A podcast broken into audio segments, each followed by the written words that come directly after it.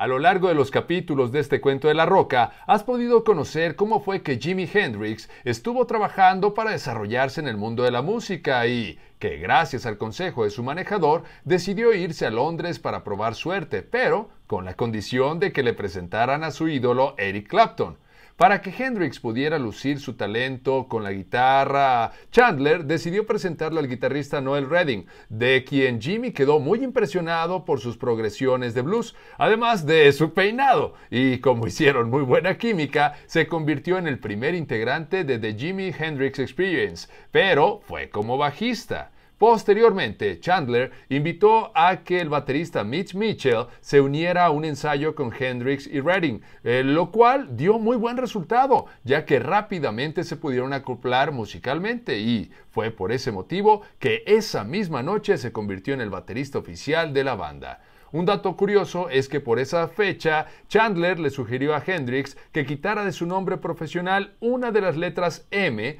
así como también cambiara la letra Y por una I latina, esto con la finalidad de proyectar una imagen más exótica, cambios con los que Jimmy estuvo de acuerdo. El 30 de septiembre de 1966, el grupo Cream llegó a la ciudad de Londres y ese era el momento ideal para que Chandler pudiera cumplir con la condición que le había puesto Hendrix para irse a probar suerte a esa ciudad, conocer al dios de la guitarra. No cabe duda de que la historia de la música siempre se escribe de una manera muy extraña, por lo que si quieres enterarte de todos sus detalles, te invito a que no te pierdas el día de mañana el último capítulo de este cuento de la roca.